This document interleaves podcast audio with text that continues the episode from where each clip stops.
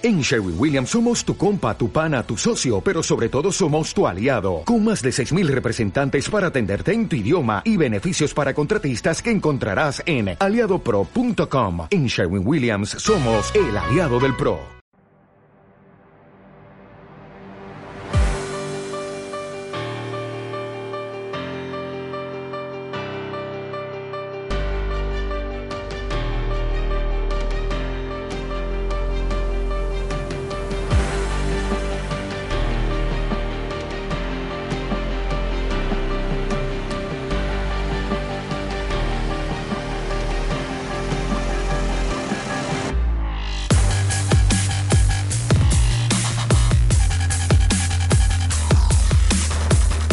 Buenas tardes, amigas y amigos oyentes del colectivo Burbuja. Os doy la bienvenida a un nuevo programa de radioactividad economía directa. Hoy tenemos con nosotros a Oriol de la Dehesa. Buenas tardes, Oriol. Hola, buenas tardes. Y también a Rafael Iñiguez. Buenas tardes, Rafa. Hola, muy buenas tardes. Hoy vamos a hablar de tres temas, los tres eh, evidentemente relacionados con, con el mundo de la energía, con el mundo de, del medio ambiente. Vamos a hablar de Venezuela, vamos a hablar de cómo está relacionada la producción de petróleo venezolano con esta crisis política y, crisis económica que está sufriendo el país. Eh, aunque sabemos que hay muchos más factores de los cuales también comentaremos algo, pero vamos a vamos también a centrarnos especialmente en el tema del petróleo. Luego hablaremos de, de esta revolución verde, revolución energética verde que estamos viviendo, pero que desgraciadamente no se está traduciendo en una reducción en el nivel de emisiones de CO2. Las concentraciones de CO2 evidentemente siguen subiendo con muchísima fuerza. y no solo eso, sino que se ha acelerado la producción de CO2 tras uh, dos, tres años de estancamiento. Se han vuelto a acelerar tanto en el año 17 como en el año 18 con fuertes incrementos en el uso del carbón, especialmente en China.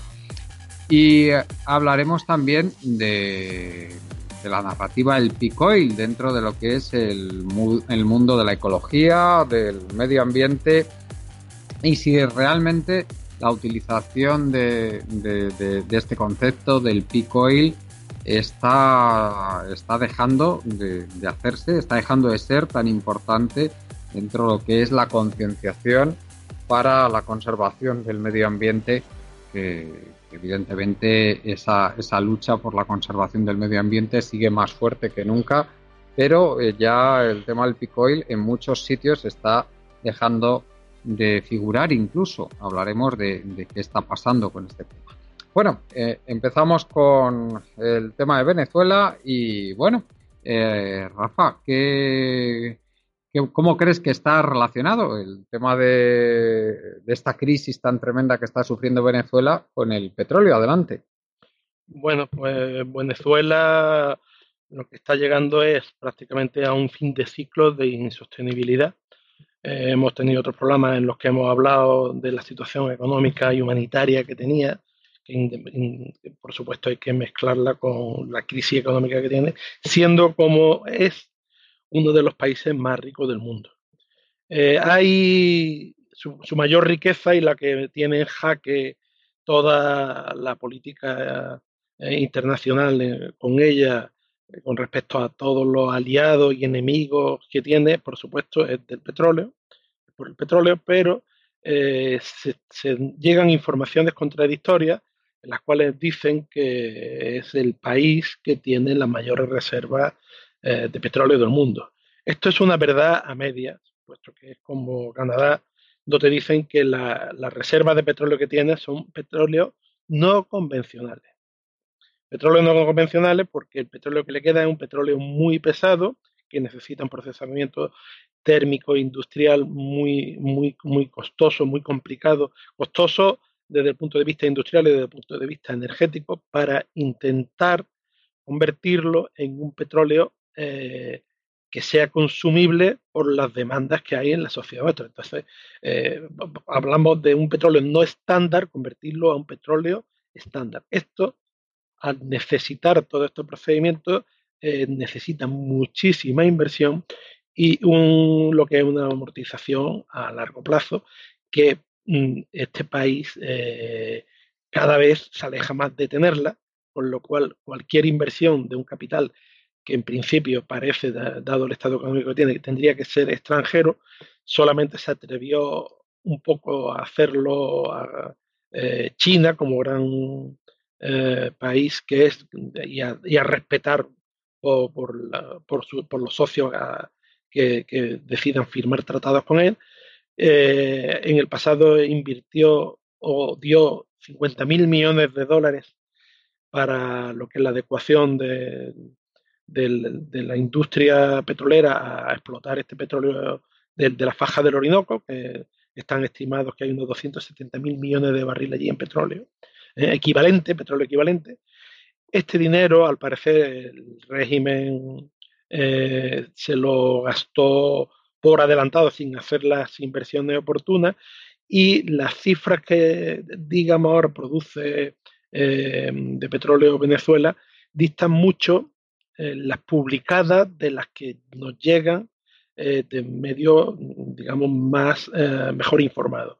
la horquilla que hay es que, por ejemplo, la, estadística de British Petroleum del año pasado la, sitúa en un millón y medio de barriles diarios, que es prácticamente eólicas que tiene, que tiene, que se supone que son como las de Arabia Saudita. Arabia Saudita anda por esta cifra y, y, produce 11 millones de barriles diarios, pero es que la realidad es que de este petróleo eh, solamente eh, tenemos constatado en la cifra peor que están eh, produciendo unos 600.000 barriles diarios.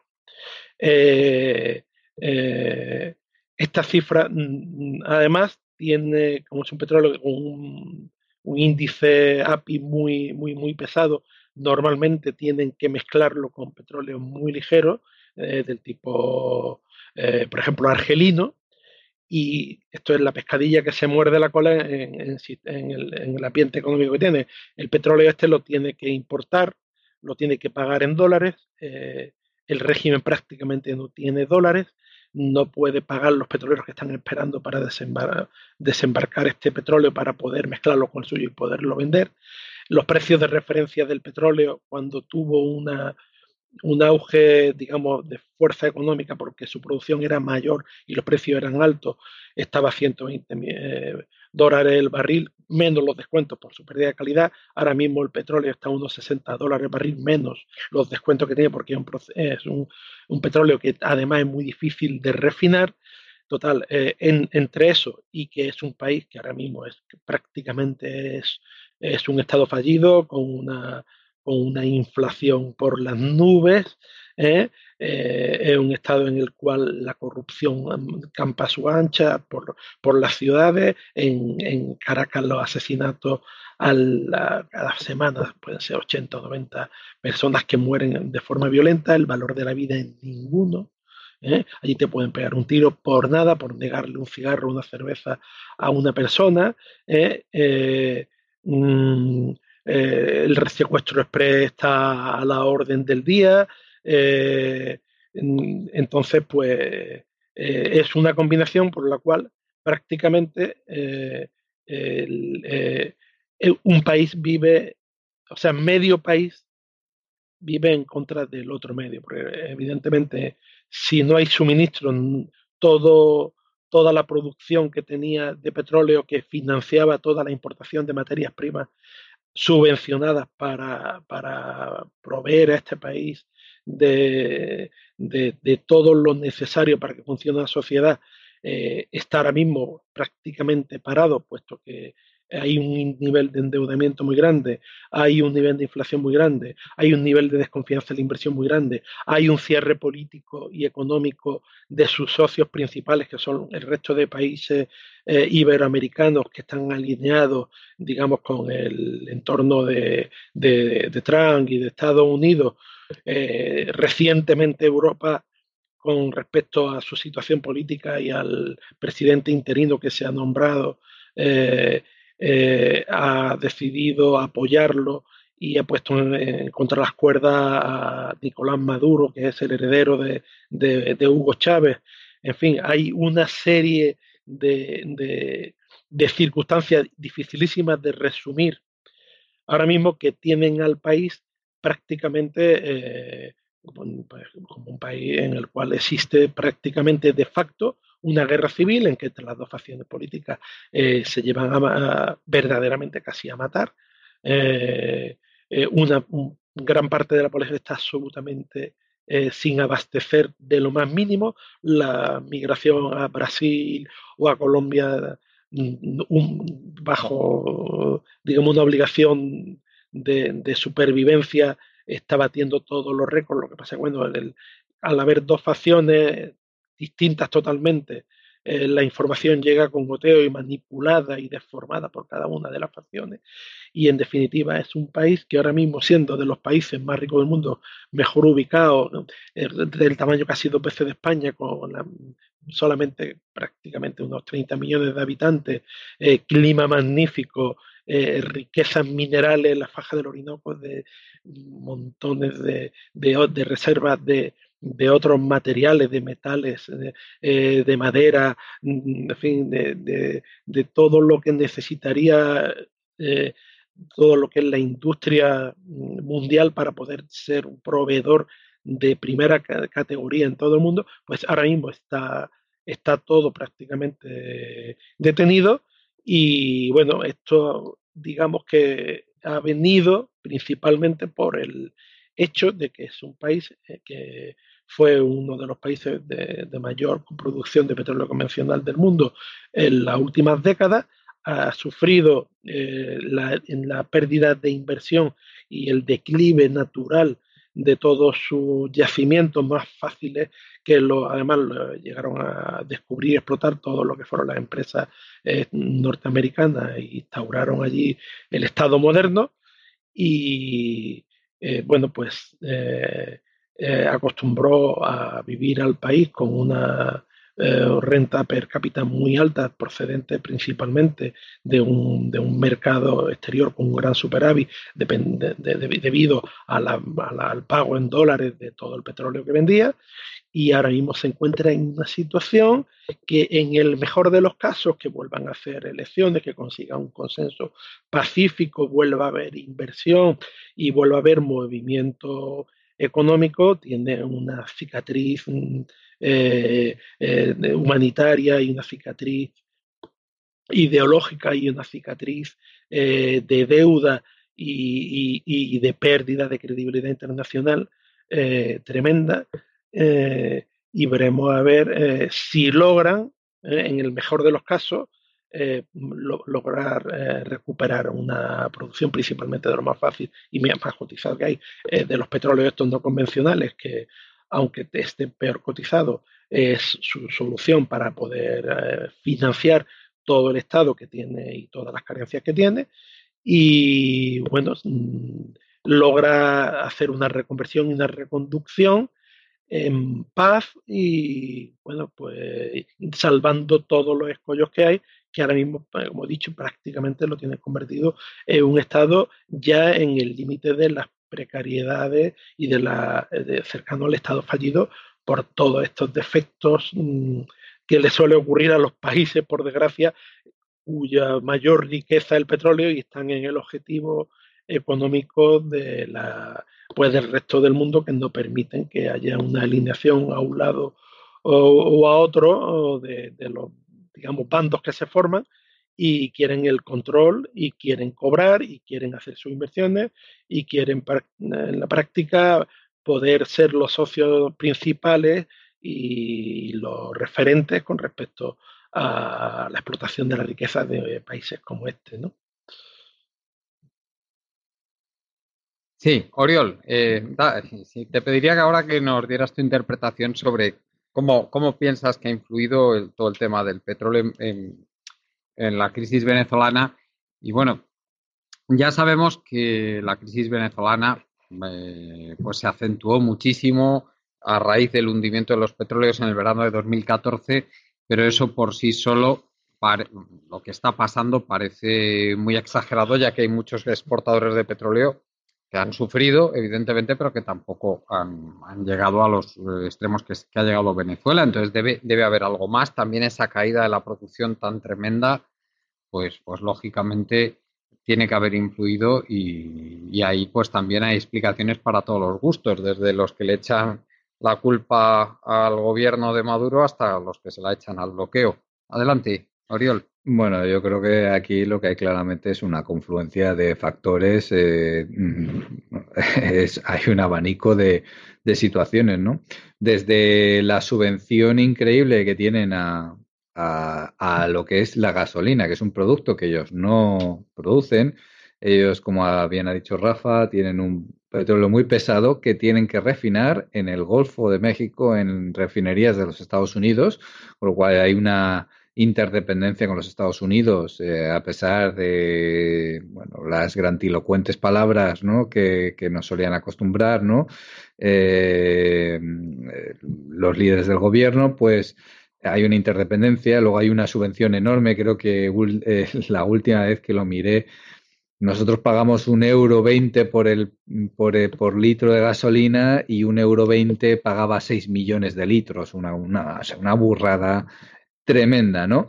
Y bueno, han mantenido programas sociales muy potentes y luego, pues bueno, la propia naturaleza, digamos, eh, eh, del, gobierno, ¿no? Que tenía que, bueno, pues que, es muy mediático, ¿no? Que, que los presidentes están teniendo programas de televisión, ¿no? Son como showmans también, ¿no? Y mira cómo estoy ayudando y tal.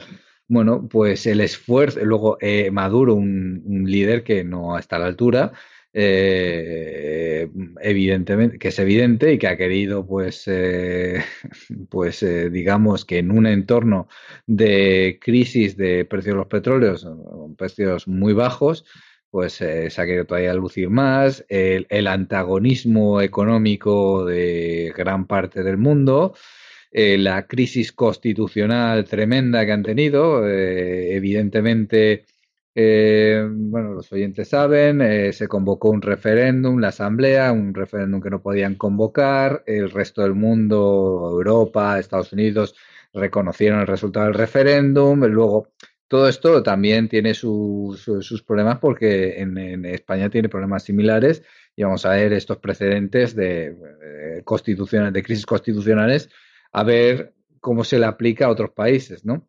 Eh, luego tenemos el caso de Rusia, ¿no? que dice que ahora mismo está defendiendo a Maduro, que no se puede alterar el orden constitucional y bueno, cuando viene lo de Crimea, pues bueno, aquí cada uno va barriendo el asco a su sardina, ¿no?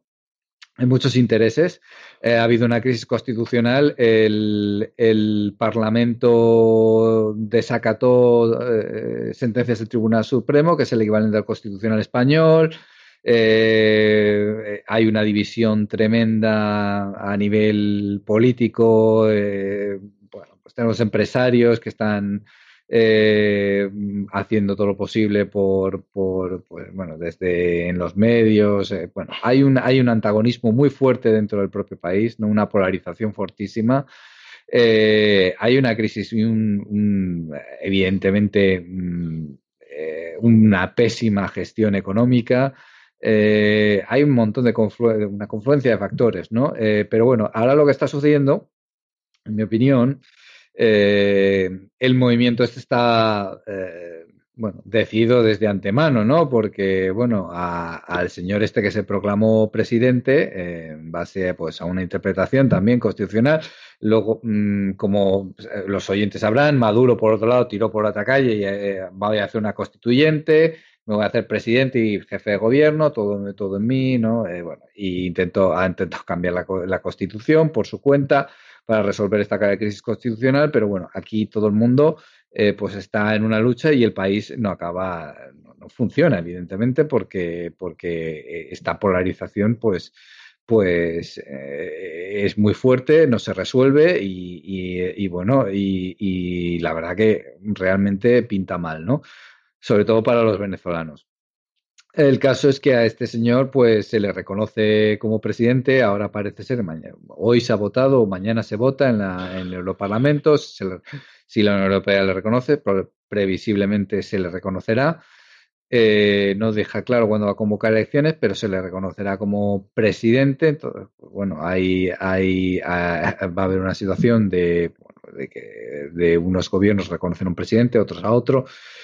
El caso es que la producción petrolera de Venezuela ha estado cayendo, ¿no? Eh, la falta de divisas, eh, bueno, intentando sacar el, Bitcoin este del petro, eh, estuvieron muchos experimentos, al final consiguieron créditos, tanto de China, sobre todo, pero también creo de Rusia, Turquía, también están ahí, ¿no?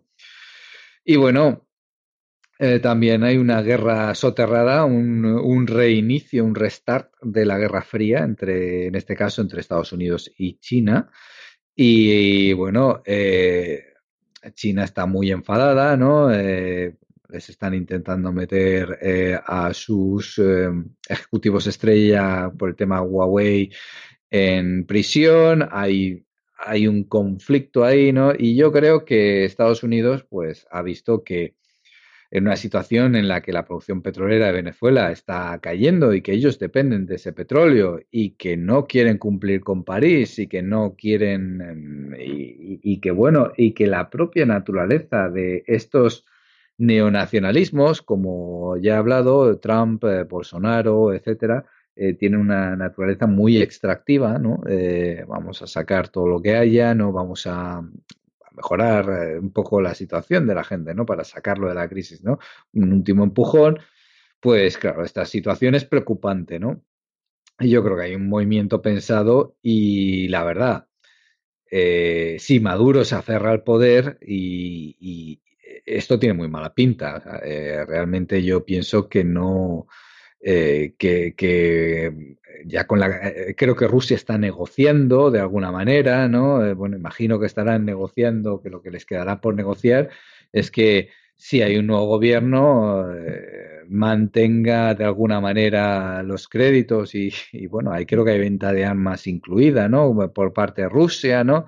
Y por parte de China, pues bueno, ahí tienen, es un golpe que, que, pueden recibir muy, de manera importante, pero bueno, China sabemos que está muy fuerte en África, pero mm, como yo ya he dicho, Estados Unidos es una potencia en repliegue, ¿no? Y yo creo que se van a replegar sobre lo que ellos llaman el hemisferio occidental, ¿no? Es decir, el continente americano.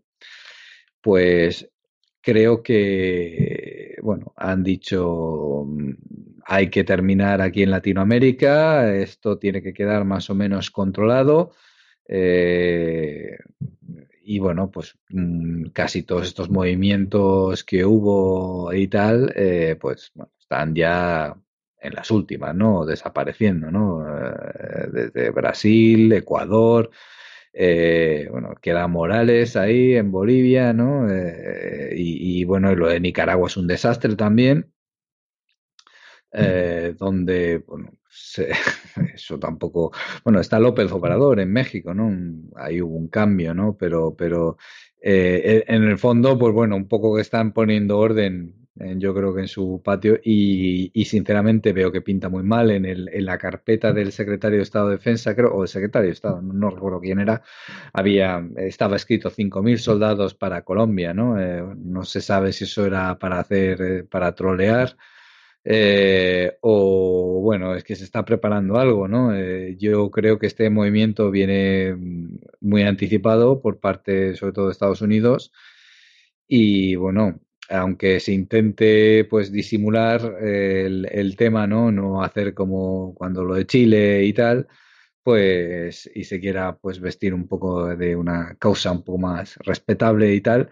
Eh, pero bueno, evidentemente yo creo que, que, bueno, si Maduro se resiste, no sé si China se querría enfrentar a los Estados Unidos en una guerra proxy eh, en, Venezuela. Eh, lo dudo de momento, que de momento esa fuera la situación, ¿no? Y menos incluso de la propia Rusia, pero si Maduro dice que se va a oponer y tal, pues el tema puede acabar muy mal, ¿no? Eh, yo creo que ya es que tiene, le veo pocos apoyos. ¿eh? Bueno, el ejército está con él y parte de la población, pero mm, las sanciones estas que les han impuesto eh, va a suponer que el dinero que ellos reciben, o sea, ellos mandan petróleo, reciben parte en combustible que necesitan para su propio país y parte en divisas que vienen, que vienen de ese refino y, que ese petróleo que se puede procesar, ¿no? Entonces, colocar ese petróleo ultrapesado en otros clientes no va a ser tan fácil. Em, eh, incluso para China, que no tiene su, que al final no hizo el canal. Entonces, eh, mi, mi, opinión es que todo este cúmulo de factores, pues, eh, van a acabar con el, con el, gobierno de Maduro y, bueno, pues habrá un nuevo gobierno que, que bueno, pues ya, ya tenga más el, viento más a favor eso de, de, del, del vecino norteamericano y, y bueno, les, les eh, puedan resolver un montón de los problemas, pero mm, eh, queda saber cómo van a quedar las cosas dentro de Venezuela si esa fractura va a ser muy difícil de salvar, ¿no? Y debería haber un esfuerzo de diálogo y de intentar encontrar posiciones en común, al menos parte del chavismo y parte de la oposición, ¿no? Para buscar una salida, pero lo veo muy difícil. No sé si querrás, no sé si querrás añadir algo más, Rafa, o antes de pasar al siguiente tema, el tema del cambio de, vamos, del aumento de los, de los niveles de CO2, del cambio climático, que, como, que tenemos encima como consecuencia de eso. Bueno, sobre Venezuela, pues repetir que es un estado fallido. Allí las personas, cuando van a comer en restaurante, aquí si hacemos mal y ponemos el móvil al lado de, de nuestro vaso, de nuestro plato, eh, allí es fácil que se ponga una pistola para poder salir a la calle. Eh, tiene que estar todo cerrado, eh, la, inseguridad y la corrupción campan a su ancha.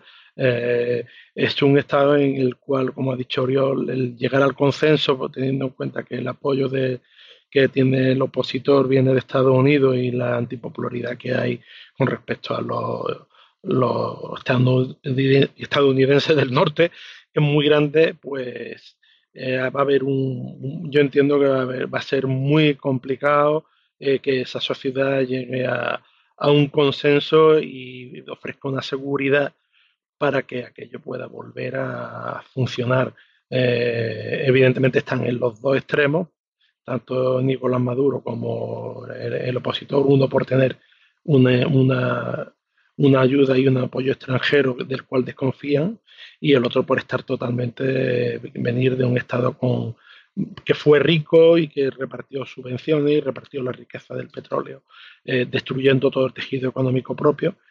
Y esas dos, esas dos Venezuelas que existen allí va a ser muy difícil volverla a unir para obtener un, un Estado que funcione y en el que se respete la legalidad y se respete la vida, se respeten los contratos y se tenga fin, aprecio hasta por los vecinos, ¿no? porque los socios están muy divididos, unos apoyan, mm, el Estado ha apoyado a Cuba, los socios como ha sido Rusia, mm, en fin, dan mucha desconfianza para el resto de países civilizados de los cuales nos alineamos nosotros.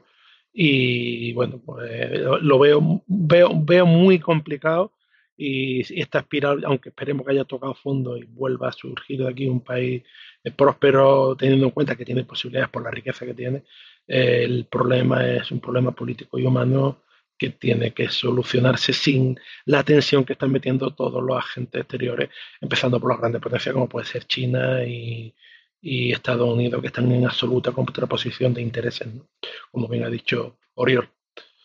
Con respecto al segundo tema, que si quieres sigo. Sí, sí, bueno, sí, sí, desde, luego. Yo, si quieres antes voy a dar, como voy a aprovechar que escribí hace relativamente poco un artículo sobre esto y voy a dar, y tengo los datos aquí frescos.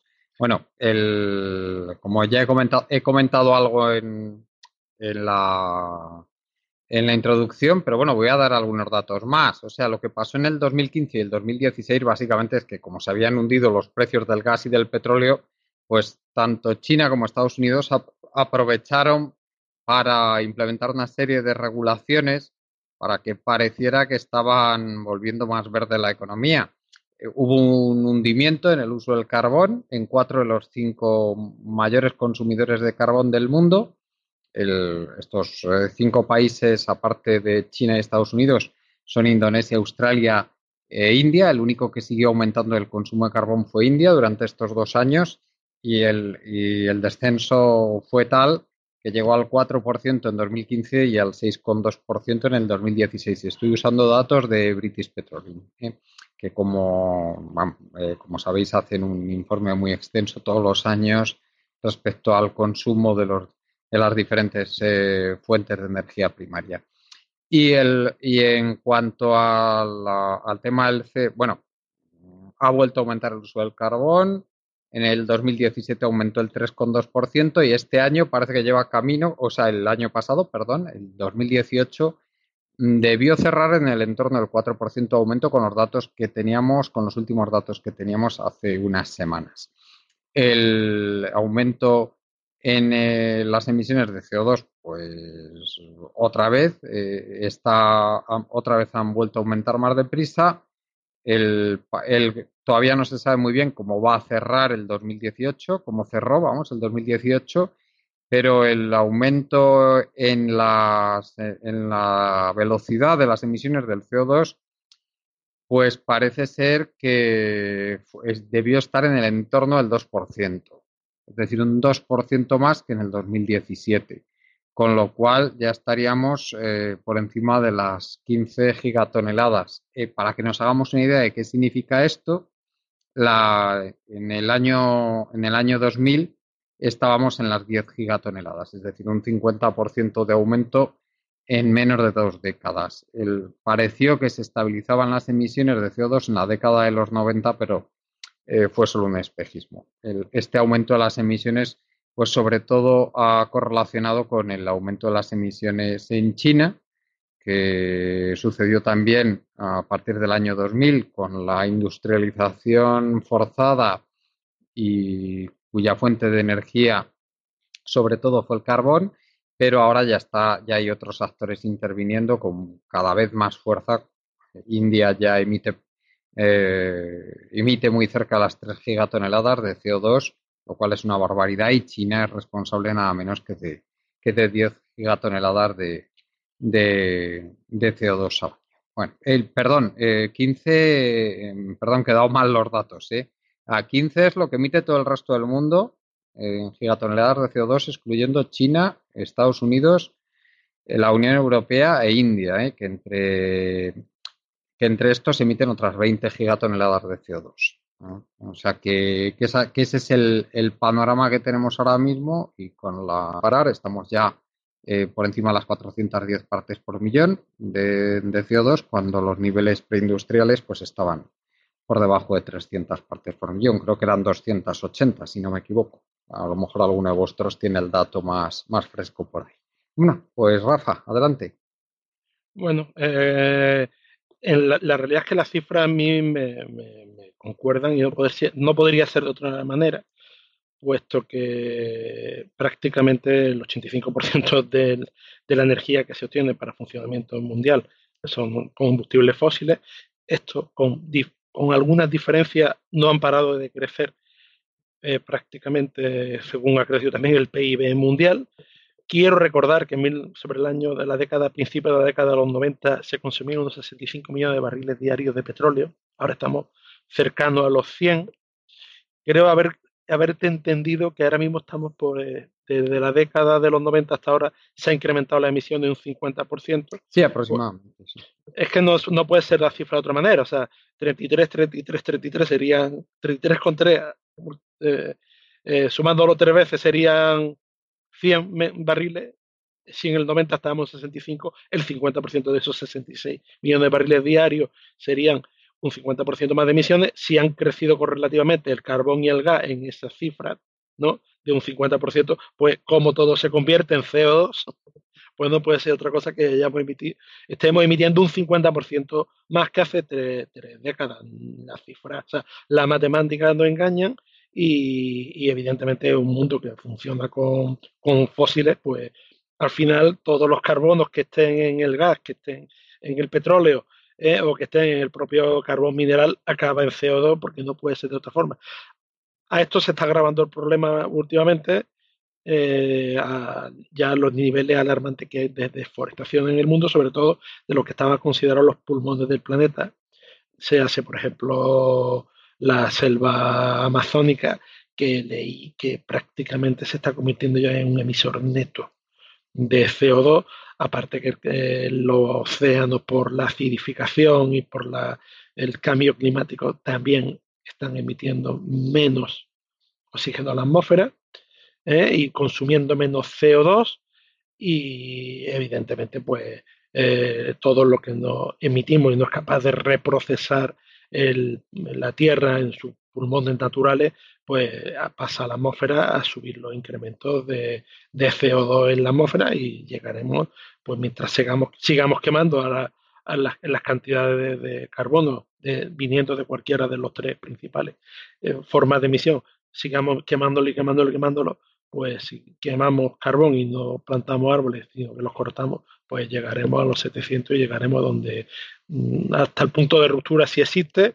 o bueno, pues tendremos que convivir así con un cambio climático extremo, puesto que, que no esto es estas cifras en la atmósfera pues mm, son gases de efecto invernadero y, y conllevarán a un mayor incremento de la temperatura, a un extremo, a que, la, a que se extremicen los, todos, los, todos los efectos de la precipitación de meteorología, etcétera, etcétera, etcétera. Ya lo podemos ver ahora, en fin, todas las alteraciones que venimos relatando todos estos años que hemos estado haciendo estos programas, de alteraciones de los chorros polares, del chorro de, polar de, de todas las borrascas, de todos los sí, ahora, mismo están con el con la está completamente roto, ¿no? Lo que, se, llaman el polar vortex, los, los anglosajones y lo y tenemos lo tenemos ahora mismo en una latitud tan baja como como es la del medio oeste estadounidense. El, por eso por eso están van a tener ahí un par de días de frío extremo, sobre todo en la, la zona esa del, del medio oeste, aunque aunque también hay que decir que que tampoco a pesar de ello parece que vayan a caer muchos récords, eh, si es que cae alguno finalmente. simplemente pues es una situación que, desgraciadamente se está repitiendo invierno tras invierno en Estados Unidos y que está muy relacionada con el cambio climático, a pesar de que luego sale el, ignorante este de Donald Trump diciendo que hace mucho frío y que eso quiere decir que no hay cambio climático. Y también hay que recordar que ahora mismo se ahí sí que se están batiendo récords en el, en el, en el hemisferio sur, sobre todo en la zona de Australia y Nueva Zelanda, se están batiendo varios récords absolutos que nunca se habían registrado temperaturas tan altas en muchas zonas de esos, de esos dos países. Bueno, perdona, Rafa. Sí, sí, no, estupendo.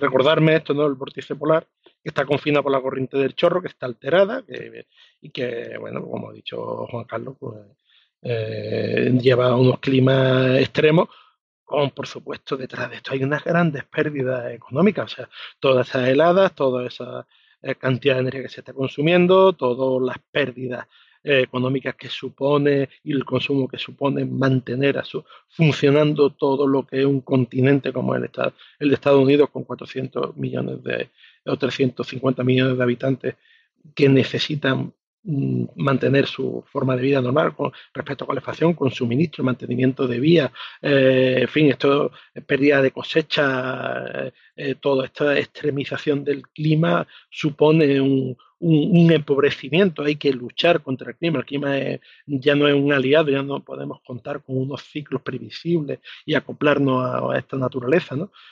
Vamos, esta naturaleza se está poniendo en nuestra contra y eh, por supuesto en el hemisferio sur donde se está produciendo todo lo contrario pues eh, estamos hablando de incendios estamos hablando de, fin, de, de, temperaturas extremas que pueden hacer eh, mucho daño en cosecha, en vida, en evaporación, en fin, todo es una máquina térmica que está funcionando en extremo en, en, los dos polos que tiene nuestro planeta, en un caso con un extremo frío y en el otro caso con un extremo calor. No, no, estamos cargando lo que es la, tibieza y las temperaturas medias mm, agradables que, que, permiten que funcione tal, el, planeta como, como, lo que es, ¿no? como, un, como una residencia de, la vida, ¿no?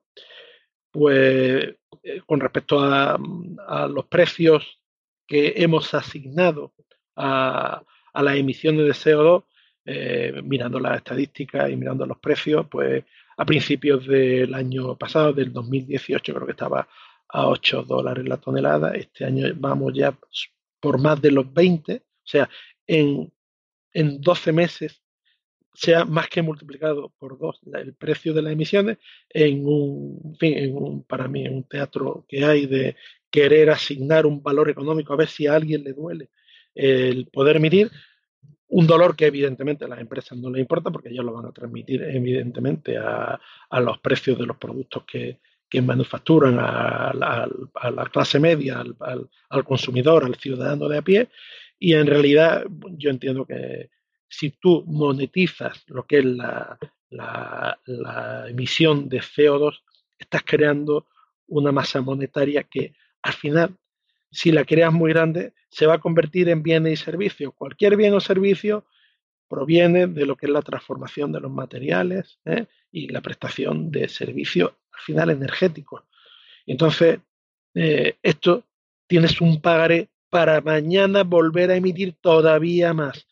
¿Eh? Y encima con lo que es el enriquecimiento del que maneja estos mercados, con lo que es la, el tráfico de, derechos de emisiones del rico con respecto al pobre, que precisamente es rico por emitir más, desequilibrando más la balanza. Y las perspectivas que hay sobre este mercado, que dice que se va a volver a duplicar eh, de aquí a, a, un par de décadas, yo entiendo que no se va a duplicar. Yo creo que si no rompe la economía puede pasar por multiplicarse por varios enteros, no solo duplicarse, porque en este año solamente, como hemos visto, ya se ha podido duplicar. Pero es que las emisiones de carbón, lejos de ser menores, se está utilizando carbón, eh, como tú has dicho, en la mayoría de los países que son eh, que están eh, creciendo su economía, los emergentes, ¿no? Sobre todo lo que tú has dicho, los gigantes, ¿no? India, China, Pakistán, incluso Estados Unidos lo emite, pero no en forma de carbón, sino en forma de gas por la explosión que tiene del, del gas de el gas del fracking, ¿no? pero es lo más rentable quemar lo que se tiene y una gran cantidad de energía por tonelada que todavía se puede recoger de la tierra prácticamente por hacer solo la minería y encontrarlo allí. Y el petróleo es lo mismo, vamos ya por 100 millones de barriles diarios. Eh, todo lo que son eh, las fugas que hay de las grandes explotaciones de fracking, nada más que en Estados Unidos, que son gases de efecto invernadero de un mayor eh, potencia incluso que el CO2. Evidentemente, al aumentar la temperatura del planeta, también el vapor de agua, que no se contempla, pero es un gran gas de efecto invernadero. Y bueno, pues entiendo que eh, con más crecimiento económico, con más PIB, con más deuda y, subiendo los precios al CO2, lo que hacemos evidentemente es pisar el acelerador y, entiendo que no se va ni siquiera a contener para nada eh, las cifras que tenemos ahora. De hecho, hay otro problema subyacente que es pues, todos los cumpleaños o cumpledécadas de las centrales nucleares, de las 520 eh, o 530 centrales nucleares que hay en el mundo, eh, que se van a cerrar en la próxima, principalmente en la década que viene, en esta que estamos, en la del 2020, y evidentemente tendrás que cerrar esa brecha con, otro tipo de producción de, energía, y estamos hablando solo de eléctrica, ¿eh? que se está sustituyendo principalmente por carbón, porque se está instalando eh, mucha más mm, eh, generación eléctrica convencional de fósil que de, de energía de las nuevas renovables en valores absolutos en porcentaje. Con lo cual eh, em, vemos que eh, las soluciones que damos, las soluciones que buscamos y, y, las que tenemos a mano, como son, por ejemplo, como habla de Venezuela, de los petróleos no convencionales, eh, cuya tasa de retorno energético es muy baja porque hace falta procesarlo, hace falta calentarlo, hace falta mezclarlo, el rendimiento energético es menor. Todo este procedimiento y todos estos procesos industriales para poderlo poner en el mercado con menos energía para el, consumidor, ha dejado una traza de CO2 en el camino muy importante y de calentamiento y de consumo de materia y, de deforestación por esta franja maravillosa del río Orinoco, que era de las pocas selvas que todavía quedan junto con la amazónica, pero que tiene evidentemente los, días contados, dado las pretensiones que hay de minería, de expansión humana, de expansión urbanística y expansión industrial, y entiendo que eh, esto eh, no pinta para nada como ninguna de las soluciones, por más que digan que asignar precios y subir los precios de nada que necesitemos, ¿eh? Eh, vayamos a renunciar a ellos. Entonces, para estos temas entiendo que, bueno, pues esto es un paripé y es un negocio y entiendo que vamos a ir bastante, bastante a peor tanto en el tema de emisiones como en el cambio, el tema de, de, efectos perniciosos sobre la humanidad, sobre el planeta, de, de, lo que es este cambio climático que está en marcha, ¿no? Sí, Oriol, el de transición verde, no sabemos qué nos deparará el futuro, pero parece que el presente poco, desde luego poco o nada, vamos. Bueno, eh, eh, tenemos los gobiernos estos que van a tender hacia el extractivismo. Eh, estamos viendo pues que las emisiones están subiendo, evidentemente hay una fuerte presión por la producción y bueno, hay algunas medidas que se van a intentar tomar eh, pero como, como, bien recuerda Rafa, pues esto eh, eh, en sí mismo no, bueno, no sé si va a impactar incluso acelerándolo más, pero pues a lo mejor yo no me atrevería a decir tanto, pero sí que no, no, no es la solución del todo, ¿no? En, en Irlanda pues eh, se ha estado hablando y se ha acordado el, eh, un impuesto, pero aquí empiezo a contar todas las historias que hay, ¿no? Eh, y lo pongo como ejemplo porque esto lo podemos ver en nuestras casas en Europa, mm, si se cumplen las directivas, suponiendo que la Unión Europea no explote, que muy probablemente en parte explotará. Eh, si se cumplen las directivas, eh, pues empezaremos a ver en muchos sitios. ¿no? Eh, tenemos un impuesto para las emisiones de CO2 en la electricidad o en la energía, que también se aplica a los combustibles, como la gasolina que pagamos en, o sea, parte de este impuesto, ¿no? En la gasolina o el diésel que puedas consumir o en, cualquier combustible que puedas usar para la calefacción. ¿no? Eh, estaba en 20 euros por la tonelada, se ha acordado subirlo a 40. Eh, tenía mucho miedo al movimiento tipo chalecos amarillos y entonces todo este dinero se va a repartir, ¿no? todo, todo lo que se recaude se repartirá. Se va a incrementar 5 euros al año hasta llegar a los 90 en 2030, 90 a 90 euros la tonelada para 2030. Los expertos hablan de seguir incrementando hasta 2050 a 300 euros la tonelada. Bueno, aquí está el tema, ¿no? El gobierno conservador que tenemos, pues evidentemente le pega el marrón a la gente, ¿no? Eh, yo te pongo aquí, yo te puteo con, bueno, o sea, realmente el impuesto está bien, eh, pues es interesante en el, en, el, en el sentido de que si tú consumes menos de la media, te devuelven dinero. Porque a final de año todo ese dinero recaudado se reparte a partes iguales eh, en un cheque y lo ingresas en tu cuenta. Eh, es la forma que funciona aquí, ¿no? Pero sería como una devolución, la equivalente a la devolución de Hacienda, ¿no? Eh, bueno, pues si, si, si, tú estás por debajo de la media, te devuelven dinero. Si estás por encima de la media, el dinero que te van a devolver no va a compensar el dinero que has pagado por este impuesto. Bien, eh, ellos lo quieren resolver así, ¿no? Pero esto no sucede así, ¿no? Eh, realmente un gobierno tendría, los gobiernos van a tener que intervenir en eh, empezar a cambiar los modos de vida, porque esto requiere cambio de modos de vida de mucha gente, ¿no? Independientemente de que en 2050, pues el litro de gasolina pudiera estar a 2, 3 euros el litro, el equivalente actual a eso, ¿no? entonces, pues bueno, uno ya se piensa el coger el coche todos los días, ¿no? Para, ir a trabajar o eh, efectivamente, ¿no? Pero el, el, el, caso es que un gobierno, los estados, lo que tienen que hacer es crear la infraestructura que le permita a la gente eh, hacer, facilitar ese cambio, ¿no? Eh, eh, aislar mejor las viviendas, el crear una red de transporte público de calidad y, priorizarlo. Porque hasta en los programas de, de, la, derecha de,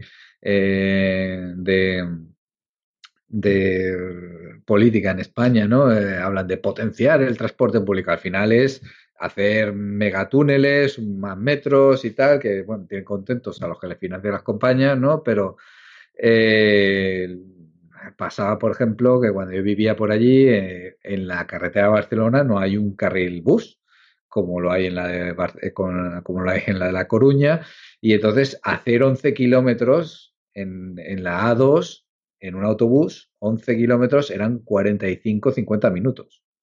O sea, vamos, andando, probablemente lo puedas cubrir en el mismo tiempo, ¿no? Eh, bueno, no en el mismo tiempo, ¿no? Pero, pero bueno, algunos podemos correr, podríamos correr esa distancia eh, casi en la misma, al mismo tiempo, ¿no? Eh, bueno, realmente que es que, que, eso, eso también desalienta, ¿no? Que la gente se, cambie, ¿no? Y evidentemente, independientemente de todos estos cambios, lo que no está, por no está resuelto es eh, todo el hiperconsumismo que tenemos ahora, etcétera, etcétera, etcétera. También está um, hay, hay, temas, eh, bueno, en todo este impuesto que os he comentado, por supuesto queda fuera la aviación, ¿vale? Cosa que es muy injusta, ¿no? Porque realmente eh, mandaba un artículo en las estadísticas, ¿no? Hay un 5 o 6% que vuela cada 15 días o cada mes eh, en Irlanda, ¿no? Entonces, y, no solo eso, que es que la, en emisiones por kilómetros con mucha diferencia que el medio de transporte que más emite. Claro, lógicamente ese impuesto a la tonelada se tendría que trasladar lo primero, bueno, lo primero, ¿no? Eh, a la aviación. En el caso de Europa no sería mucho problema porque Europa ya tenemos un, transporte aéreo hiper barato, hiper barato. En ninguna parte del mundo, eh, o sea, todo el tinglado que se ha montado y tal, eh, hay otros países y no tienen los vuelos tan baratos como los tenemos aquí, a lo mejor dentro de Estados Unidos y ni siquiera estoy seguro.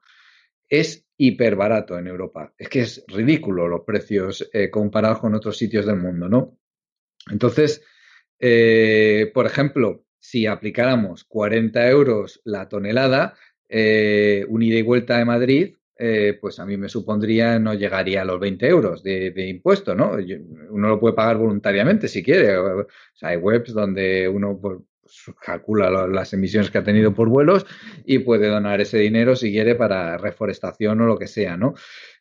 Pero el caso es que si se implementara ese impuesto, la gente seguiría volando, pero a lo mejor un fin de semana corto, pues pasarían a, bueno, vamos a estar una semana fuera, eh, vamos a hacer menos vuelos, pero vamos a estar más tiempo en la, zona esta, ¿no?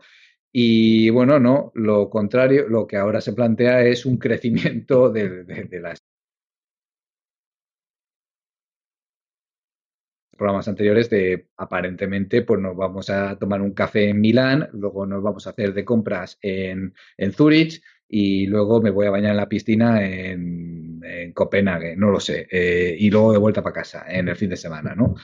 Eh, evidentemente es absurdo, ¿no? Y esto no se va a poder sostener, ¿no? Evidentemente esto crea una situación de injusticia con respecto a, otra gente que no esté volando tanto, ¿no?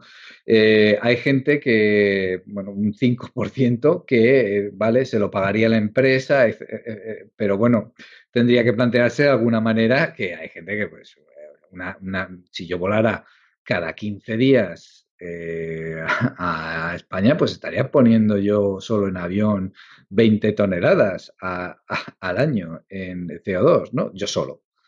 Eh, el caso de que esto se pueda, que, yo económicamente supongo lo podía asumir, ¿no? Si me cogiera los billetes con super antelación y tal.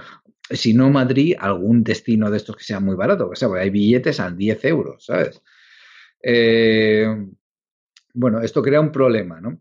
Luego también ha habido un informe eh, que ha causado mucha sensación. La, industria agroalimentaria en Irlanda es fundamentalmente eh, lácteos y, carne. Eh, ya está. O sea, verduras, poco.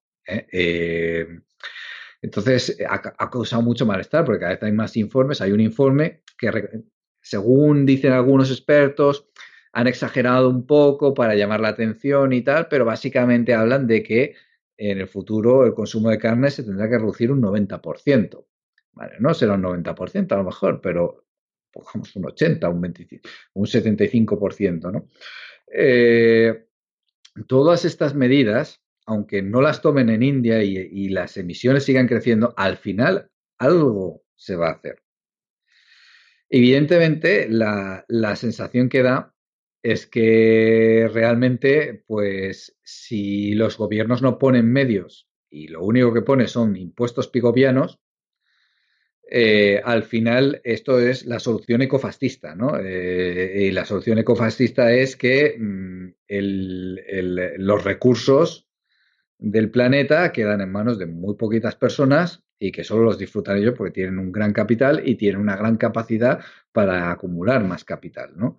Entonces, esto, esto, esto eh, hay que jugar, yo creo que todas las cartas, ¿no? O sea, el impuesto pigoviano es útil, pero también hay que, hay que ir, eh, digamos que con la podadora los gobiernos tienen que ir poniendo infraestructura, tienen que ir facilitando que haya coches compartidos, se tiene que ir facilitando que en un pueblo X pues a lo mejor lo de Uber y eh, Cabify, está muy mal, pero, pero en un pueblo donde hay 200 habitantes y solo llega un autobús a las 6 de la mañana y otro a las 6 de la tarde, como el que vive mi madre, eh, pues a lo mejor ahí mm, sí que sí que viene bien que un señor del pueblo tenga una app, ah, fulano quiere ir a no sé dónde, ah, pues yo le llevo y, le puedo cobrar un dinero, ¿no? y que sea que sea fácil, ¿no? Y que sea factible. Entonces, así no todos tenemos que tener coche, ¿no? Así, eh, bueno, equilibramos un poco las cosas, ¿no? Eh, entonces, yo creo que, que, bueno, la, sensación que da es que vamos a tener un incremento de, emisiones, pero cuando el, el, el, el, daño económico apriete y sobre todo hay una alarma por tema, yo creo que migratorio, eh, yo creo que, se actuará, ¿no? Entonces la gente debe ir empezando a echar cuentas, ¿no? Merece la pena tener un, comprarse un coche si a lo mejor en 10 años no me van a dejar usarlo. Eh, posiblemente solo, a lo mejor solo permiten los eléctricos y el eléctrico solo se lo puede pagar el director del banco, ¿no? Eh, a eso me refiero, ¿no?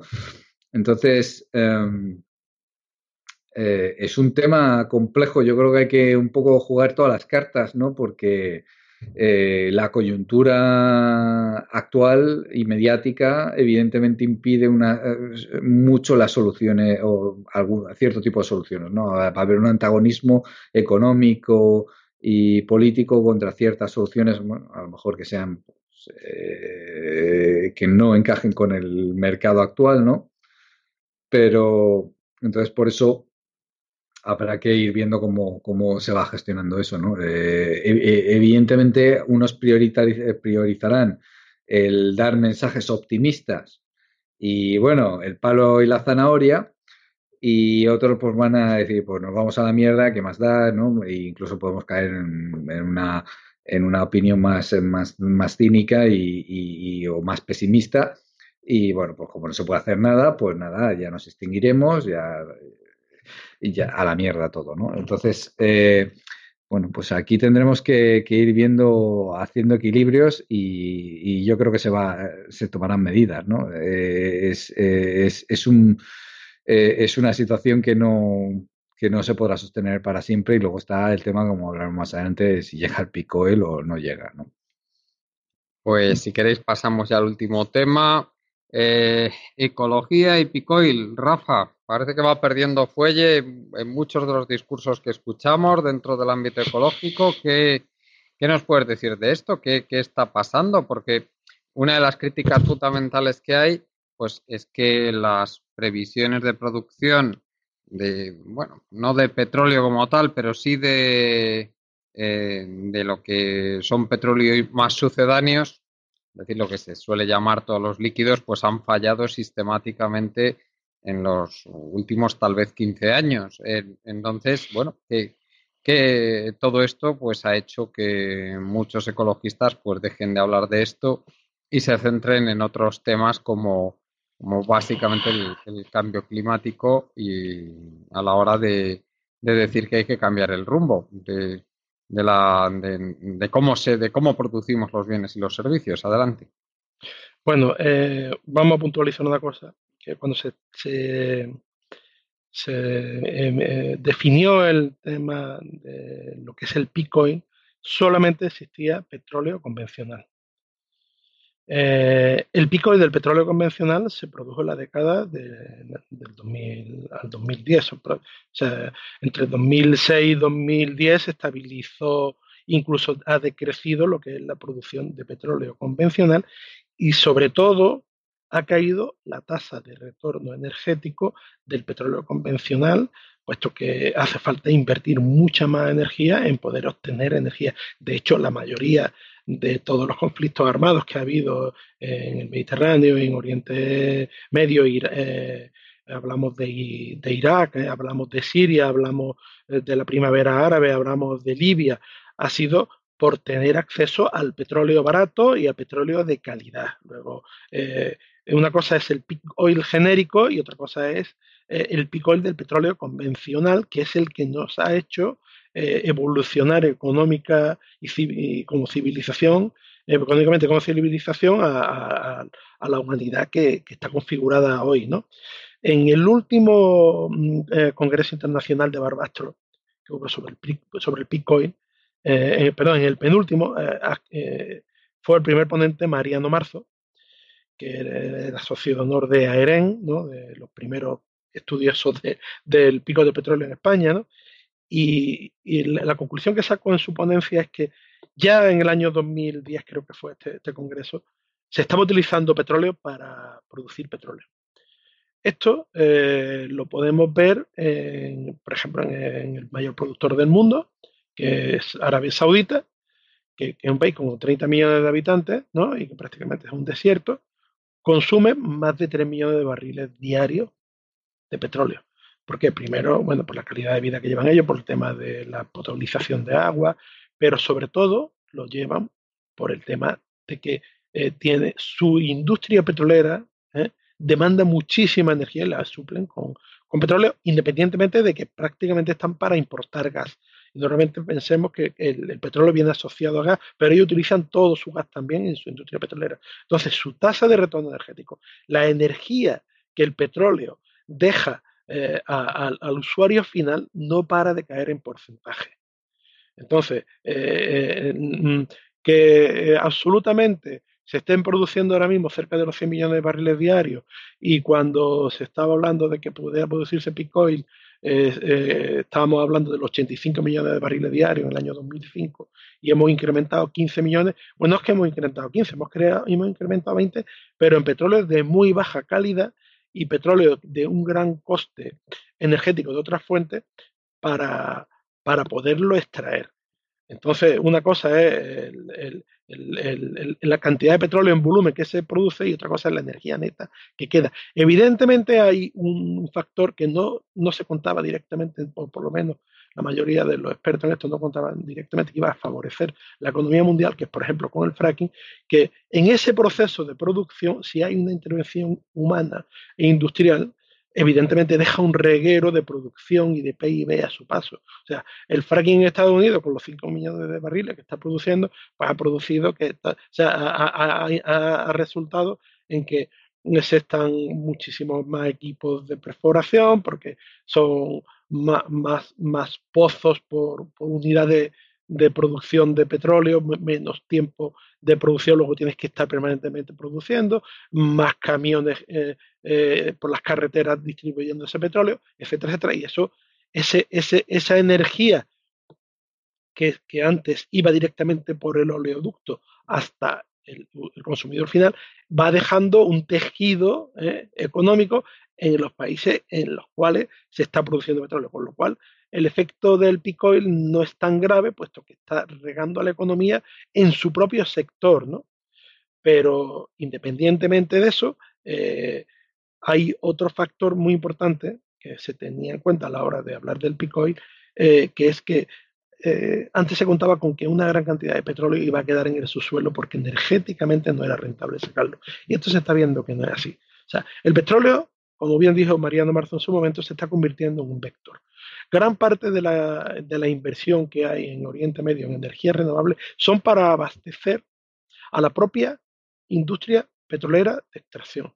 Con lo cual estamos vectorizando otra vez energía solar ¿eh? en eléctrica para poder eh, favorecer la extracción de un petróleo que antes no se consideraba como rentable comercialmente porque eh, no, la energía que producía no era rentable con respecto a la energía que dejaba, pero que ahora si tú obtienes energía solar, utilizas para bombear lo que sea, agua, aire, gas, mm, y producir petróleo con esa energía, eh, estoy vectorizando, estoy eh, subvencionando ese petróleo que se iba a quedar bajo tierra y lo estoy sacando para seguir alimentando la maquinaria que sabe solo consumir petróleo líquido en el mundo, con lo cual eh, que contemos con que ese petróleo que se va a quedar en el subsuelo, evidentemente, igual que no se acabaron la, la, la, edad de piedra por falta de piedra, no se va a acabar la, edad de, la, era de petróleo por falta de petróleo, porque el petróleo no rentable lo vamos a sacar aunque sea quemando carbón y produciendo y con la energía del carbón sacando petróleo. ¿Por qué? Porque es de mejor calidad y, igual que Hitler eh, lo, producía para su avión y para su industria eh, militar o su maquinaria militar a partir del carbón producía petróleo, aquí vamos a seguir sacando todo el petróleo que podamos de la forma que sea, aunque mientras la tasa de retorno energético sea superior a uno. Con lo cual, la falsa idea de un Bitcoin que iba a, azotar la economía porque no iba a poder salir, porque no iba a ser rentable económicamente, estamos volcando todos los métodos que tenemos de extracción para poder seguir sacándolo. ¿eh? Y, esto, pues, mm, eh, mm, está camuflando la, noción eh, de Bitcoin, ¿no? Eh, evidentemente, eh, la, energía disponible es la que va a sufrir, la energía disponible per cápita es la que va a, seguir disminuyendo. ¿Y esto cómo se va a producir? Pues evidentemente en menos servicios, es menos energía por persona, es menos renta per cápita por persona, pero igual tenemos los 110 o 100 millones de barriles diarios de petróleo, eh, eh, porque va a quedar petróleo en el subsuelo que vamos a poder sacar en el resto del mundo, y el concepto de peak oil como valor absoluto que va a decaer en la producción de líquidos del petróleo, probablemente tarde en llegar, mientras la economía sea capaz de funcionar con una tasa de retorno energético que bueno, que suponemos que va a ser día 1, estamos en 18, 21 todavía, pues puedo tener un margen de recorrido importante, pero eh, seguimos funcionando, quemamos mucho más eh, fuentes fósiles para poder sacar petróleo, eh, seguimos emitiendo más CO2 como hemos dicho en lo apartado anterior del programa, pero las máquinas no las vamos a parar mientras haya un ápice de rentabilidad y ese ápice de rentabilidad lo va a dar que siga funcionando con menor rentabilidad de los bancos, con menor rentabilidad de la industria, con caída de los precios, con caída mm, de, sueldos, con inflación a cero para mantener el falso valor que tienen las monedas hoy en día eh, acumuladas en dígitos eh, en un ordenador que dan un poder tremendo a los que seguimos, porque yo soy el primero, que tenemos que seguir creyendo en, la, en el dinero y en su representación como cantidades y como masa monetaria, y bueno, pues son la, el potente eh, industria y el sistema energético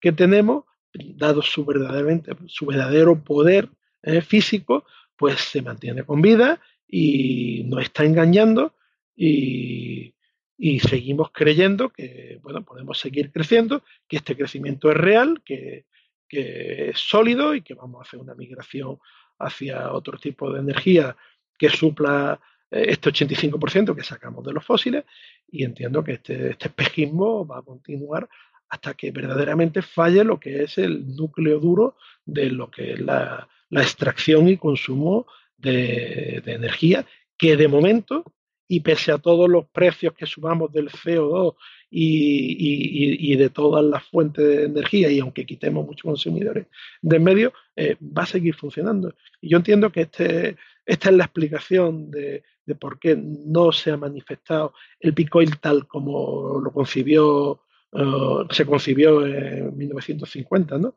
Eh, por Haber, ¿no? Porque él hablaba solo de convencional y esto no es así. O sea, vamos a quemar todo el convencional que sea rentable, el que no es rentable lo vamos a sacar de otra manera y el que estaba considerado antes poco rentable porque era eh, mm, la, arena la arena bituminosa o el petróleo pesado, el petróleo de aguas profundas, no importa, tenemos capital y tenemos recursos y lo vamos a sacar también y vamos a incrementar la producción hasta que lleguemos a un límite que, bueno, que lo dirán las condiciones económicas de deuda y de credibilidad en los mercados más que una realidad física.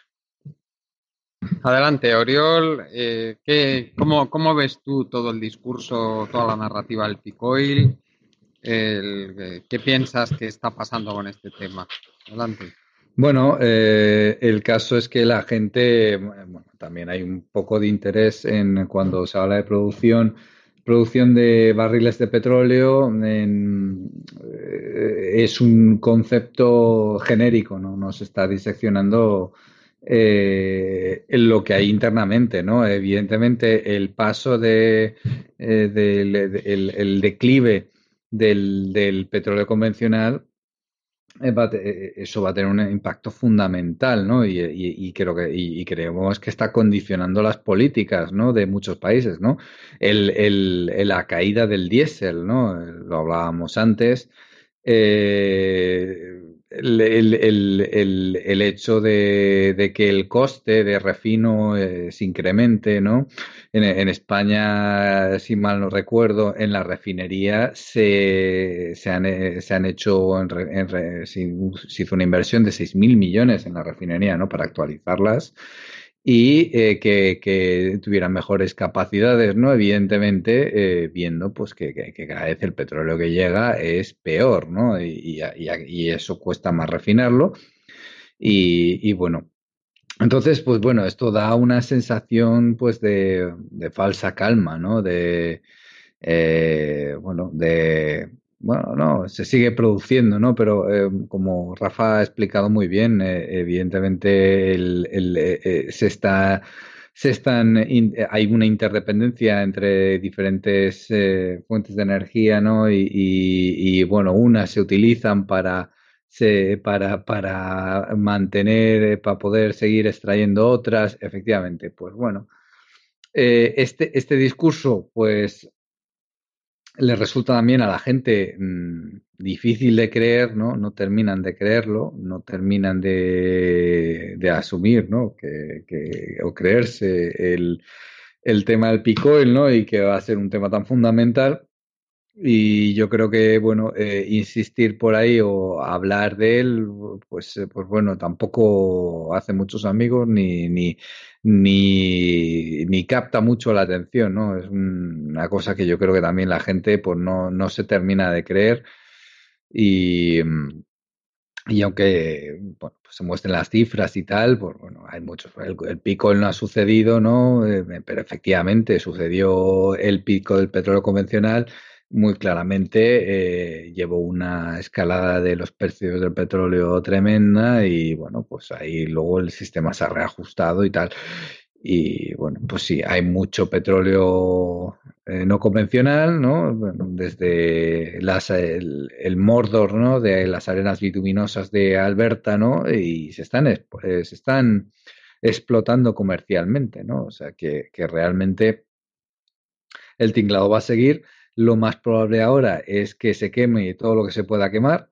Eh, este es el, el, curso de acción actual, ¿no? Y eh, yo creo que el, discurso falla porque, bueno, pues hay que profundizar en, en, la, en, en, el tema del picoil, hay que entenderlo y yo creo que la gente, pues, Mm, no, no lo ve, eh, ve más, por ejemplo, otras cosas como, el cambio climático, el deterioro medioambiental o, el exceso de residuos, etcétera, ¿no? Son, tienen impactos más, más, más vistosos que, que entender el, el, tema del picol. Por eso yo creo que es un tema en el que no se insiste demasiado, ¿no? Pero, pero evidentemente está condicionando mucho. Bueno, no sé, Rafa, si quieres comentar algo más antes de acabar. Yo, yo desde luego, lo que le digo también a, los compañeros que siguen incidiendo en el tema del, del oil como eje central del discurso, yo les digo que, que esto solo hace, lo único que hace es perjudicar al movimiento ecologista al incidir tanto en esto, porque si se hacen previsiones de, que dentro de cinco años vamos a tener este problema de suministro, dentro de, diez años este otro, y luego no se cumplen esos plazos que son dificilísimos de dar, por otra parte, porque hay muchos factores el que nosotros no controlamos, pues que, eso al final lo que perjudica es al, discurso global, a la totalidad del discurso, cuando hay otras partes que, son muchísimo más sólidas que en una previsión temporal de lo que va a pasar, que por otra parte es una evidencia que tarde o temprano pues no va, va a llegar un momento, a no ser que lleguemos a un acuerdo toda la, todas las, todas las sociedades humanas de dejar de eh, los combustibles fósiles en el subsuelo, pues va a llegar un momento en que no los vamos a poder seguir sacando, eso es un, hecho geológico, pero el anticipar cuándo va a llegar ese momento, pues eso es tan, tan complicado que, corremos ese riesgo y hay, sin embargo, otros, otros hechos muy importantes que no, que no, con los que no tenemos ese problema bueno, eso es eh, Rafa, adelante. Eh, bueno, yo me ratifico que esto se produjo verdaderamente el del convencional y que nos ha llevado, evidentemente, a cosas que se han sucedido prácticamente en el largo de una década, pero como ha dicho Oriol, o sea, además que tenemos que ver la guerra que ha habido con el diésel.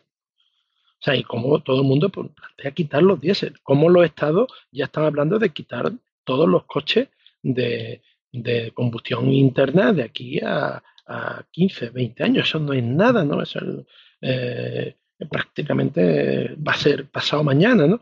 Vemos todo lo que está impulsándose el coche eléctrico. ¿eh? ¿Por qué? Porque sabemos que no van a quedar fuentes renovables que son muy buenas para producir eh, electricidad. Eh, hemos visto el, intento fallido que se ha quedado para mantener la infraestructura de los biocombustibles.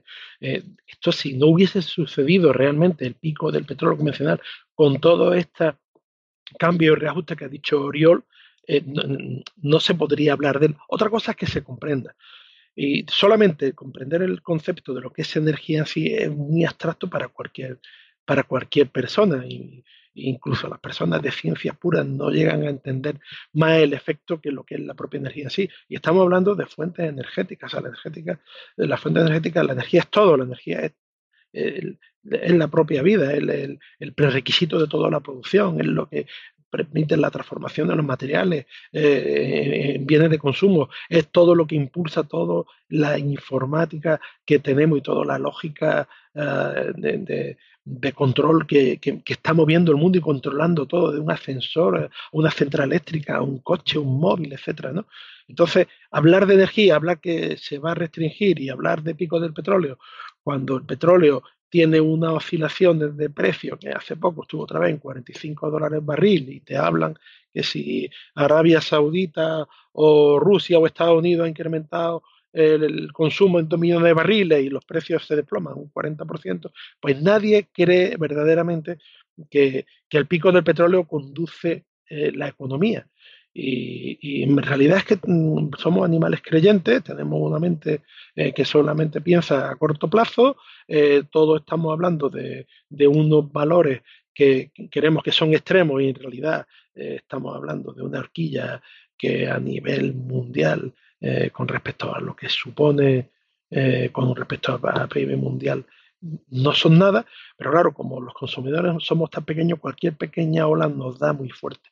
Entonces, intuitivamente no podemos comprender eh, que esto realmente está conduciéndolo y nosotros lo que esperamos es una o sea, que realmente el cambio sea de un día para otro. Y esto no va a ser así. Esto va a ser que dentro de 10 o 15 años, pues vamos a tener el, el CO2 quizá al doble o al triple, vamos a tener muchos más coches eléctricos, menos gente, que va a desaparecer el coche diésel, que las casas se van a dejar de producir y, la, verdaderamente la, la, población se va a quedar estancada, por lo menos en los países mm, más desarrollados, porque la economía eh, individual no te va a poder permitir tener hijos y no va a poder permitir que sigamos creciendo desde, desde lo que es la propia biología nuestra como especie, incrementando el número de, de, individuos en, en, los, en, los, países que dependamos verdaderamente mucho de lo, de lo que son los inputs energéticos y no tenemos intuición.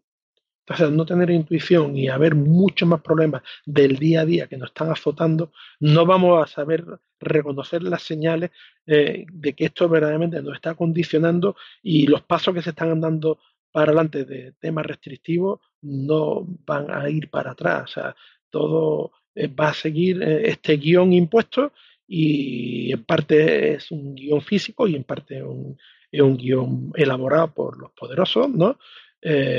Por la deuda, por los bancos, por los sistemas de poder que existen ahora, que tienen las riendas de una u otra manera. Es muy fácil cargarse a un país eh, y sobre todo, eh, por ejemplo, puede hacerlo Estados Unidos, que gobierna a través del dólar y de su, y de su ejército. Y mm, esto, el quererlo ver y poderlo extender a, que lo entienda la población media es casi un imposible, aparte de que, como ha dicho Oriol, vende muy mal y además queda totalmente de, cualquier argumento de la prensa de la semana anterior o de los últimos meses, te dicen que es mentira, que cada vez se produce más, que los precios suben y bajan y que la solución está con la renovable y el coche eléctrico. Y no sale de ahí a un ciudadano medio porque verdaderamente de muy buena fe lo va a defender a fuego y, en el fondo la sociedad va a permitir que, eso se plantee como una realidad. Entonces, bueno, pues es una batalla un poco perdida independientemente de que nos, nos lleva a que si el, input energético es cada vez inferior en la asignación per cápita, pues vamos a ir perdiendo eh, nuestro modo de vida para ir a un, a, un estado peor, entre comillas, porque estamos acostumbrados a este. ¿no? no significa que realmente tenga que ser más malo. Pero bueno, como vamos a tener menos input energético, vamos a tener menos servicios, menos caprichos y menos hacer lo que queramos y que no pueda restringirnos nadie, pues en teoría vamos a estar vamos a estar peor. Bueno, eh, yo creo que el cambio climático lo, nos va a golpear, bueno, ya lo está haciendo, pero lo va a hacer con muchísima más fuerza, lo va a hacer mucho antes, ¿eh? que, ese descenso de energía primaria per, cápita, energía neta primaria per cápita, nos erosione fuertemente la, forma de vida. ¿eh? por lo menos esa es la idea que tengo yo. otra cosa también que hay que tener en cuenta es que eh, hoy leía un artículo en que decían que las que incluso en los países del Golfo Pérsico la solar y la eólica ya eran más competitivas con producción de energía que el petróleo y el gas. Y, empezaban a dar cifras y yo me lo leía y digo bueno vamos a ver cuando empiezan a hablar de los costes de la de gestión de la intermitencia de las renovables. Y desgraciadamente acaba el artículo y no han tratado el tema. Bueno, eh, eh, claro, si ya, si ya empezamos con ese, con que, con ese tratamiento del problema de la transición hacia energías verdes, ese tratamiento tan superficial tan defectuoso, lógicamente, pues un tratamiento engañoso, o cómo vamos a hacer para, para asumir los costes de la, utiliza, de la portabilidad de la energía eléctrica, es decir, cómo narices hacemos llegar la energía eléctrica a, a todos los sitios que llega ahora mismo las energías eh, concentradas en forma de líquidos, de líquidos que se pueden quemar. ¿Cómo, cómo vamos a hacer eso? A ver, eh, ¿cómo metemos eso en un, de una forma eh, económica en, los diferentes vehículos de transporte que hay? Claro, si no tenemos en cuenta esos costes, pues ya nos empezamos a hacer ahí unas fantasías mentales que no van a ningún lado. ¿eh? Por eso yo creo que realmente el declive en las condiciones de vida si nos comportamos como una especie inteligente y llegamos a, a ese acuerdo de dejar la mayoría de los combustibles fósiles en el subsuelo, que eso está por ver, pues se va a producir cuando haya que hacer esa transición forzada a otro tipo de energías que no sean esas, porque ahí se van a ver los, los auténticos costes que tiene, que tiene el, hacer esa transición y el utilizar esas energías. Bueno, Oriol, no sé si quieres comentar algo más antes de acabar. Mm, no, yo creo que lo hemos dejado así bastante, bastante claro. Evidentemente, lo de las renovables pasa un poco como la nuclear, ¿eh? La nuclear es súper barata si nos olvidamos de los residuos y, eh, de, la financiación del gobierno para, para montar la central nuclear. También es súper barata, ¿no? O sea que tampoco es una cosa nueva esta. ¿eh? Eh, en general, la, la, la, gente suele entender como costes de operativos una vez que ya tienes el, el, tema montado, ¿no? no el, lo que ha costado el, materiales al principio y el deshacerse de ello, ¿no? Pero, pero bueno, eh, esto es una cosa que, pasa, ya, como ya digo, eh, es habitual.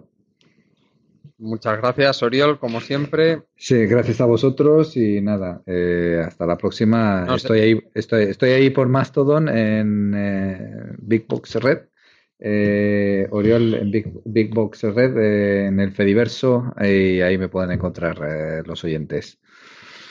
Y nada, hasta la próxima y muchas gracias.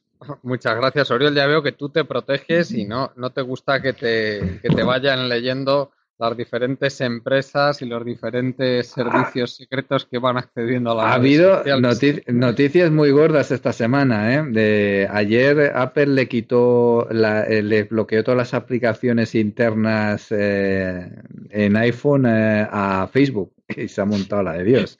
tenemos que hablar. Tenemos, el próximo día que os juntéis, Rafa y tú, tenemos que hablar de eso también, ¿eh? de, pues, pues de temas de privacidad, de temas de exposición de, de datos, etcétera, etcétera, porque vamos, yo creo que es un tema apasionante y no ha hecho más que empezar, ¿eh? Quien se eh, crea que, estamos viendo más que una pequeña parte de lo que va a ser esto. Y un ingeniero de, de, Amazon me confirmó lo que tú me escribiste en un chat y luego, luego te lo cuento. Ah, sí, eh, sí. cómo, funciona, cómo funciona. Y me, lo han confirmado y, puede estar relacionado con, cosas que están pasando con estas, estos bloqueos y, Sí, eh. para dar una pista, que no se quede la, gente con el, con el suspense, se trata de si los teléfonos nos escuchan o no nos escuchan. En la India que no deben hacerlo. En la India lo están haciendo. La forma como funciona es no tienen, no captan la conversación al completo. Lo que tienen es, y sucede en el teléfono, hacen un match de las palabras con los tags, con los hashtags eh, de publicidad y entonces, cuando lo encuentran, te hacen un tip. Eh, con lo cual cumplen con la legalidad de que supuestamente no te están escuchando, pero este ingeniero de Amazon eh, de muy alto nivel em, eh, se, dio cuenta de que le pasaba algo raro en la India, de que empezaba a tener anuncios. sobre todo esto pasa con los Android antiguos y tienes que tener la, aplicación de Facebook y, la tienes que haber visitado hace poco porque el, propio sistema Android la tiende a poner en segundo plano o pararlo. Y se, se, puso a hablar de un tema aleatorio y tal, y efectivamente le empezaron a salir. lo, que, lo que me pasó a mí también, eso, te lo comenté. Y, yo dije, pero esto es verdad. Y dice, sí. Eh, eh, aparentemente no es grabación de la conversación. Y que supongo que en Europa no pueden hacerlo, pero decía que, que, que empezó a decir, pero no, pero ¿esto qué es? En la, eh, estuvo de vacaciones un mes en la India y de lo que hablaba le saltaba luego en el navegador los anuncios. Yo, yo, con mi teléfono chino me espero cualquier cosa, ¿eh? a saber con lo que te lo mandan los chinos. algo de eso de verdad hay. Eh, pues muchas gracias, Oriol, como siempre. Rafa, no sé si quieres añadir algo más. Bueno, tengo una frase muy corta. Si es rentable, se hará. Como es rentable, pues ya te respondía. Gracias. Muchas gracias, Rafa. Eh, esperemos que la, que la gente mala de verdad no se haga un día con el poder de todo esto, porque entonces nos vamos a enterar. ¿eh? No, sí, ya lo tiene. Lo, tiene. bueno, bueno. Lo utiliza selectivamente. esos son malos, pero los hay todavía peores, ¿sí? Ah, bueno, sí. No, bueno, y cuando son conscientes de su verdadero poder, pero no vamos a darle más pistas. bueno, que muchísimas gracias por, por invitarme y muchas gracias por a todos los oyentes. Te, podemos seguir sobre todo en Facebook, ¿no? Sí, en Facebook si sigue así ya mismo habrá que cambiar de plataforma, evidentemente. Eso es, te, sigue, te seguimos nosotros, te, sigue Facebook, te sigue la NSA, te sigue aquí todo Cristo. y Apple dentro de poco va a espiar a Facebook también. ya en represalia. pues pues muchas gracias, gracias a toda la gente que nos escucháis, a los compañeros Marta Longo y Juan Martínez y nos despedimos con nuestra página web colectivoburbuja.org. Hasta el próximo día.